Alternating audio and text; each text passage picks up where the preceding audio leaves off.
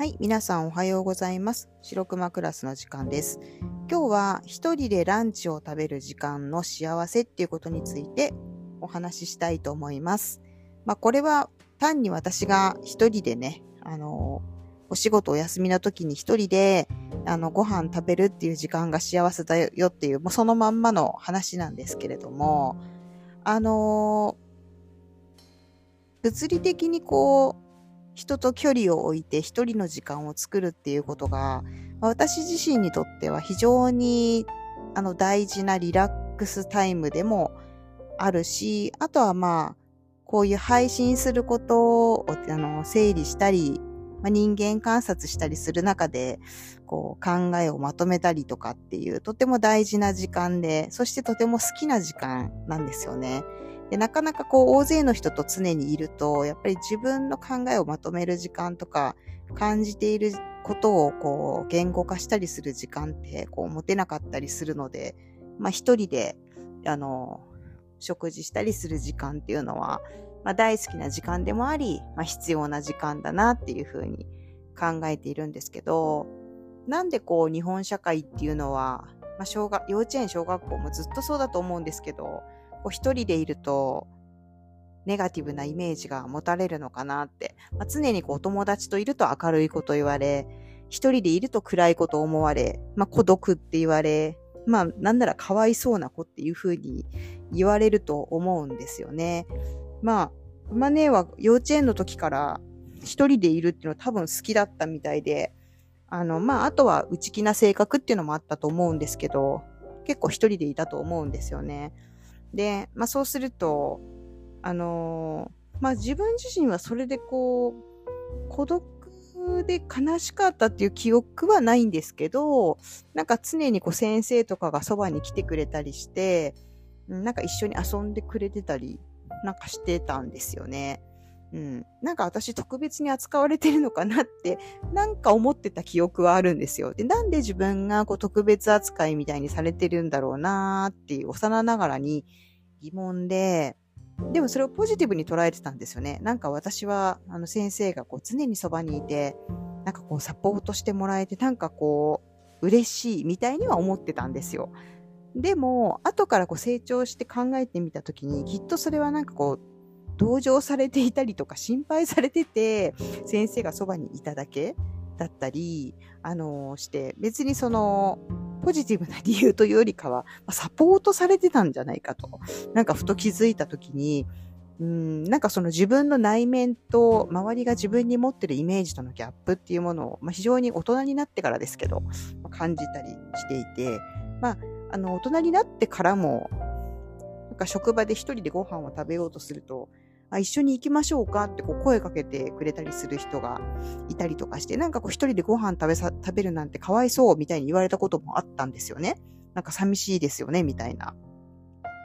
まあでも、まあ、何度も言ってますけど、熊姉からすると全然寂しくないし、かわいそうでもないし、むしろちょっと、あの、一人にしてくださいっていう感じだったりもして、なんとそれを言っていいのか、なんか相手にもね、なんか、いや、むしろ一人が好きなんで一人にしてってこう、うまいこと言えなかったりして困ったこともあったんですけどね。うん。あの、まあ、一人で寂しいって思われることは全く私としては、あの、嫌ではないんですけど、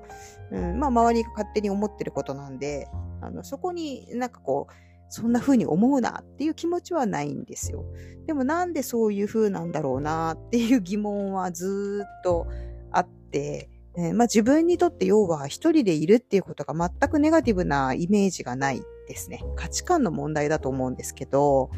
うん、なので、なんか周りの人に対しても、こう一人でいるっていうことを選択している人に、あの、ネガティブな印象がないですね。うん。なので、あのー、なんでしょうか。学校とかっていうのは、あの、こう評価の中にですね、こう一人でいるか、友達の中にいるかってことが含まれていて、まあ、クマネーは特に、えっ、と、年齢が低い時は、その、もっと友達を作りましょうって成績表に書かれていたぐらい、あの友達がいなかったんですよね。うん。で、すごくこう、心配されていたっていうのがあるんですけど、まあ、なんかその、友達がいるかどうかっていうのは、まあ、あくまでその、社会生活をね、その、まあ、送る上で集団生活がこう、健全にできているか、まあ、健康的にこう成長発育しているかっていう指標の一つだったと思うんですけど、まああの、寂しいイメージ、孤独は良くないというイメージっていうか、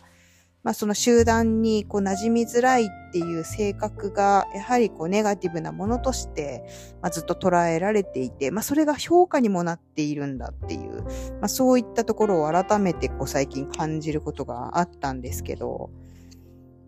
うん、なんかこう、ネガティブなイメージを、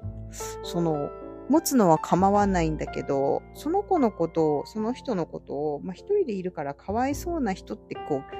決めるってすごい勘違いですよって思ったりしますね。まあ、実際こう一人でいる時間が長かった人生をあの歩んでる立場からすると、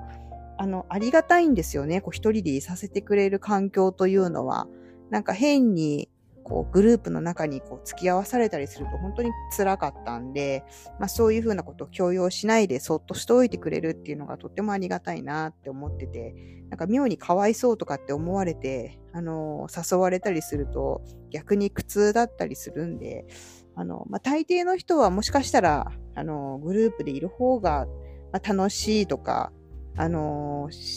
あの、寂しくないとかってあるかもしれないんですけど、なんか熊根が思うに、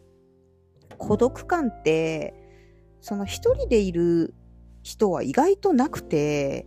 その結局集団の中にいた時に感じませんか？なんか私はすごく感じるんですけど、みんなの中にいればいるほど孤独感って感じるなーってずっと思っていて、うん。まあ、とにかく人と比較するってことがあるから孤独感って感じるんですけど、実際一人でいる時って自分しかいないので孤独感って感じないですね。それがすごく、まあ、不思議ですけど、大勢の中にいるときに私は孤独感を感じますね。皆さんどんな風に思ってるかなって思うんですけど、あの、まあ、これを聞いてくれている人の中にですね、こう一人でいることがぼっちと言われ、なんかこうかわいそうな子だ、かわいそうな人だって思われて辛いとかっていう人がもしいれば、まあ、そういう風なことで辛いって思う必要はないのかなって、あの、言いたいですね。うん、まあ、周りがどういうふうに評価するかっていうのは、まあ、自分がどういうふうな感じ方をしているかってことと、まあ、ギャップがあるよっていうことなので、えー、周りの人がね、あの、ぼっちでかわいそうで孤独な人ってあなたのことを評価したとしても、自分自身が心地いいのであれば、まあ、ぜひそのスタイルを、あの、続けて自分が楽にいられるっていう環境をね、作ったらいいかなって思ってます。はい。ではまた次の時間にお会いしましょう。さようなら。